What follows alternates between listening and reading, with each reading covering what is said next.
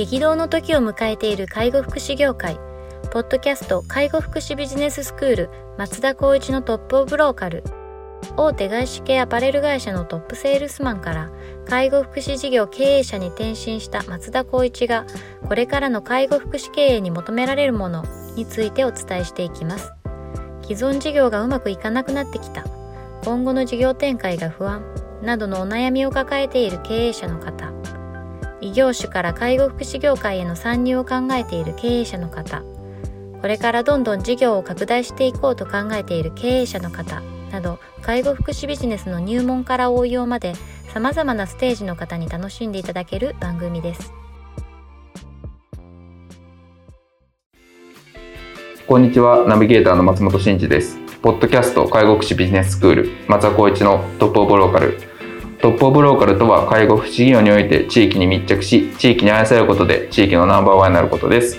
松田さん本日よろしくお願いします。よろしくお願いします。はい今日も行きたいと思います。えっ、ー、と今日はですねえっ、ー、とツイッターを取り上げたいと思います、はい、ではご紹介します、えーと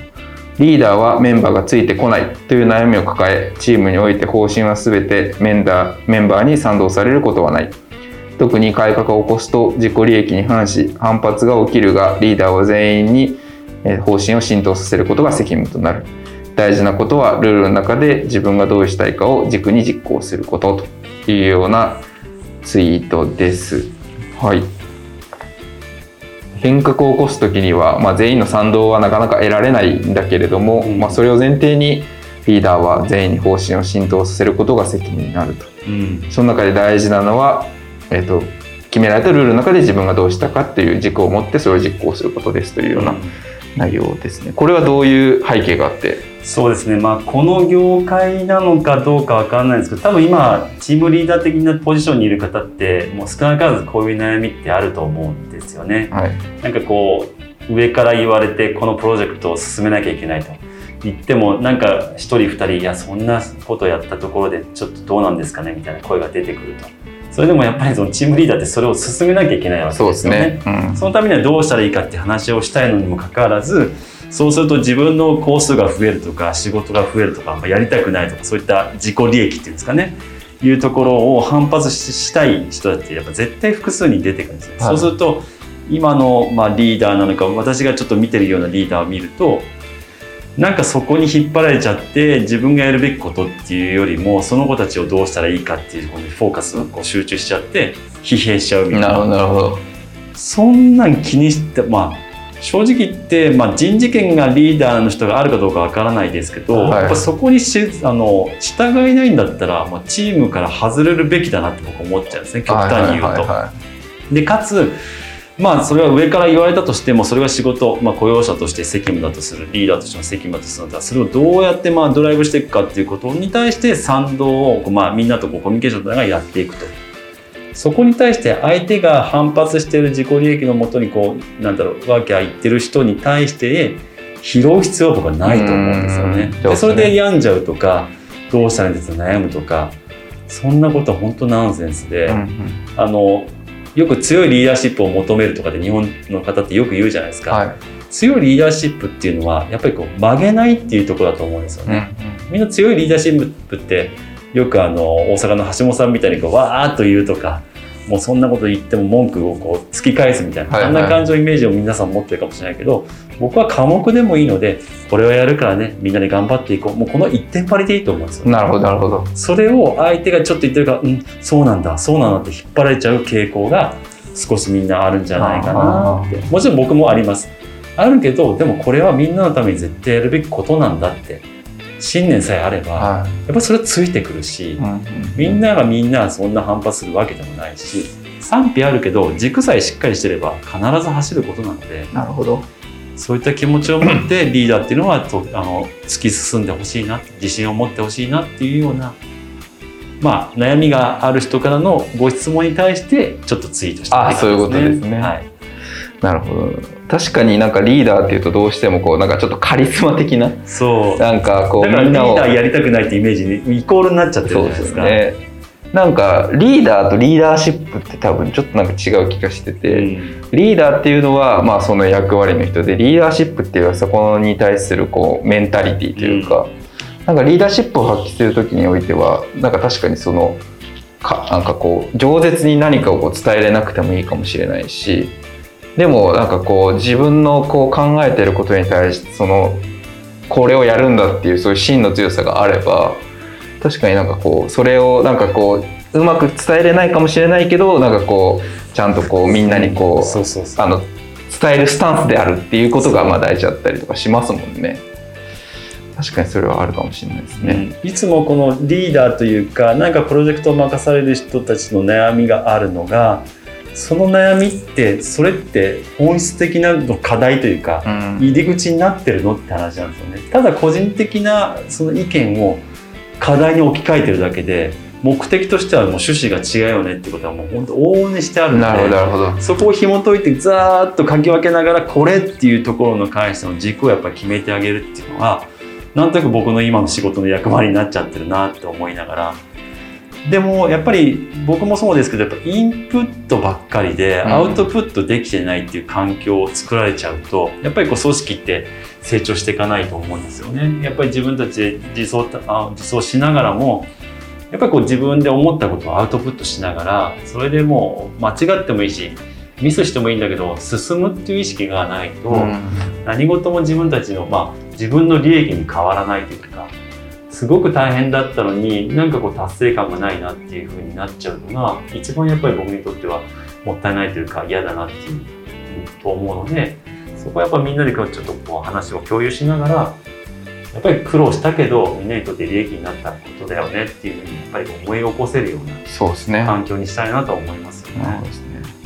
まあ、なんかこう改革を起こそうとすると絶対に反発起きますからね。いますよねもうその前提でいた方がいい。もうそれこそあれですよね、まあ、医者で言ったらこう手書きのカルテから電カルになった時うわーって言うみたいな、はい、そんなんだって仕事だしこれ共通なんだもしょうがないじゃん。そうなんですよね。それに反発するのだったらやめればって話になっちゃうんですよね。そうなんですよね。だから結局なんか終わってみたらこっちの方が楽だねってやっぱなることって多分いっぱいあるんですけど。それに対してなんか自分の仕事がとかやり方がとかでワーキャーいう子いるじゃないですか、はい、変化が怖いんですよね。ね。そういう人はもう本当に自分で仕事したらって僕は思っちゃいますね極端に。そうなんですよね。そういうのありますよね。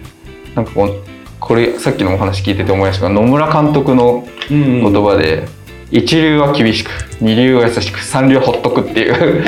言葉があってやっぱそういう三流とは言わないですけどやっぱそういうその反発する人って一定数起こると思うんですけどほっとくっていうスタンスがそうなんですよ、ね、結局その反発の人に対応すればするほど多分リーダーも疲弊するし、うん、なんかそこに対してこう対応すること自体が全体を見た時に何かそのプロジェクトを進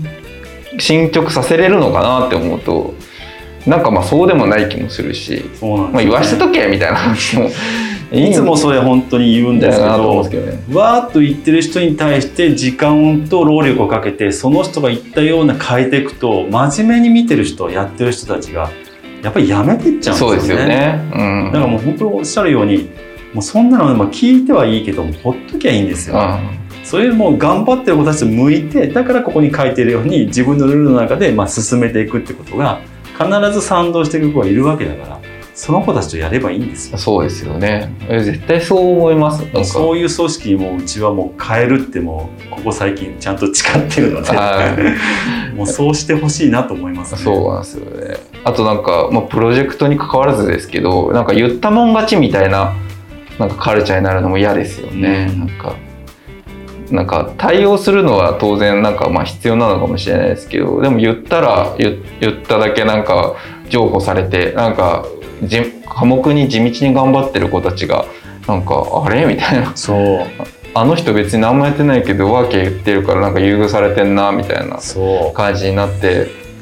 なんか自分たちなんでなんで頑張ってるんだろうもういいややめたみたいな感じになっちゃうと、うん、もう全体が下がりますからね。でもねよくあるパターン僕の中での統計なんですけどワーキャー言ってて最終的に責任取らないっていう子たちがパターンが多いんですよね。あそうですか。だったら自分でやりなさいっていやそれは誰々さんが上にいるのでその人がやってもらえる。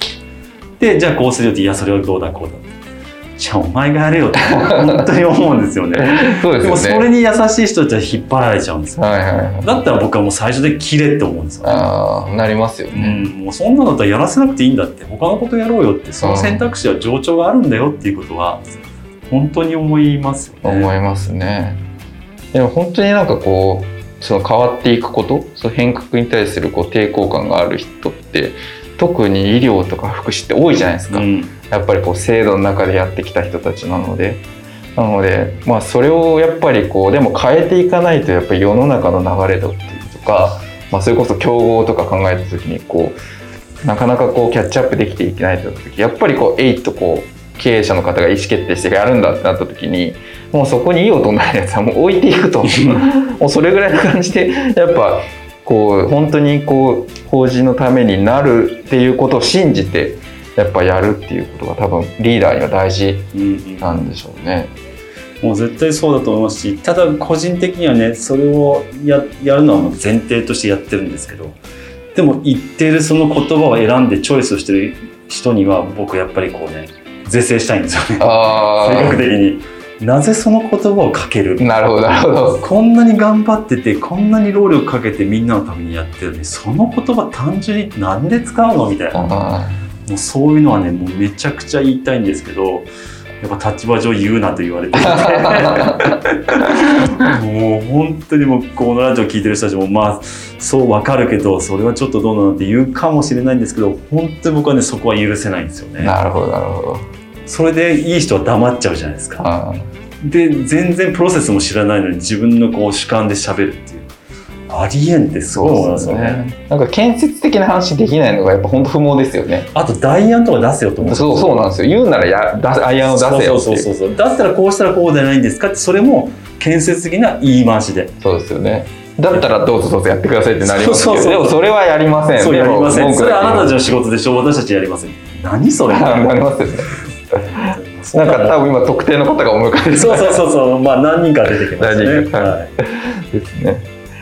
多分うちのスタッフがこれ聞いたあの人もと言ってんだろうって言ってると思うんですけど。そういうのも踏まえて多分このツイートに落ちてると。そういうことですそういうこことです。それもひっくるめて。となるほど。はい。わかりました。なんかわ皆さんこうリーダーシップを発揮するような立場の方は常にこう付きまとうようなこうお悩みといいますか、うん。まあこう反発が起きた時にどう対応するかみたいなところってまあ常に付きまとうと思うんですけど、うん。まああのそれに負けず自分を信じてこうしっかりやっていくっていうことがやっぱ大事っていうことですよね。そうですね本当に方向性上と前を向いて少しでもいいんだよわがままにあってもいいと思いますやっぱりそれぐらいちょっと強引でもいいから進めてみようそこで何か分かることがあるのでそうですね。それでまあ失敗したらまたそれを改善すればいい話なのでそうですね。はい、ありがとうございます。では本日は以上とさせていただきます。ありがとうございました。ありがとうございましたポッドキャスト介護福祉ビジネススクール松田光一のトップオブローカル。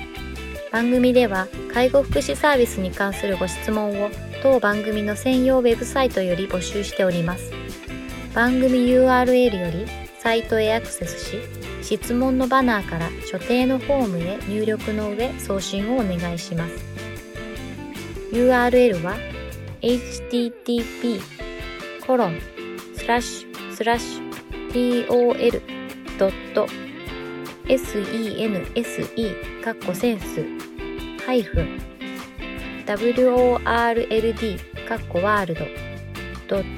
.com かっこコムになります。皆様のご質問をお待ちしております。